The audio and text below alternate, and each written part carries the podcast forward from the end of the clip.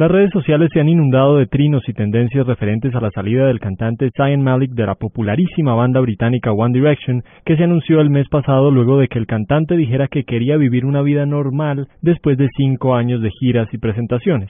El último episodio en darle aire a todo el alboroto alrededor de la boy band lo protagonizó el también británico Stephen Hawking, quien sorprendió una vez más con una salida humorística ante una pregunta aparentemente fuera de contexto en reciente conferencia en Sydney. A la pregunta ¿cuál es el efecto cosmológico de la salida del cantante Zayn Malik de One Direction? El físico respondió finalmente una pregunta sobre algo importante. Y sorprendentemente, en lugar de evadir la pregunta, barajó una respuesta.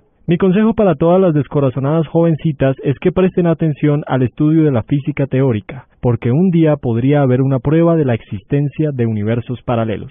En la sesuda charla científica a la cual Hawking asistió por medio de la tecnología holográfica desde Cambridge, Inglaterra, el auditorio estalló en risas ante el apunte. Y continuó, no descarten la posibilidad de que fuera de nuestro propio universo se encuentra otro diferente y en ese universo Zion está todavía en One Direction. Muchos tomaron las declaraciones del famoso cosmólogo como palabras de consuelo para una masa de jóvenes frustrada por el episodio. Julián Urbina, Blue Radio.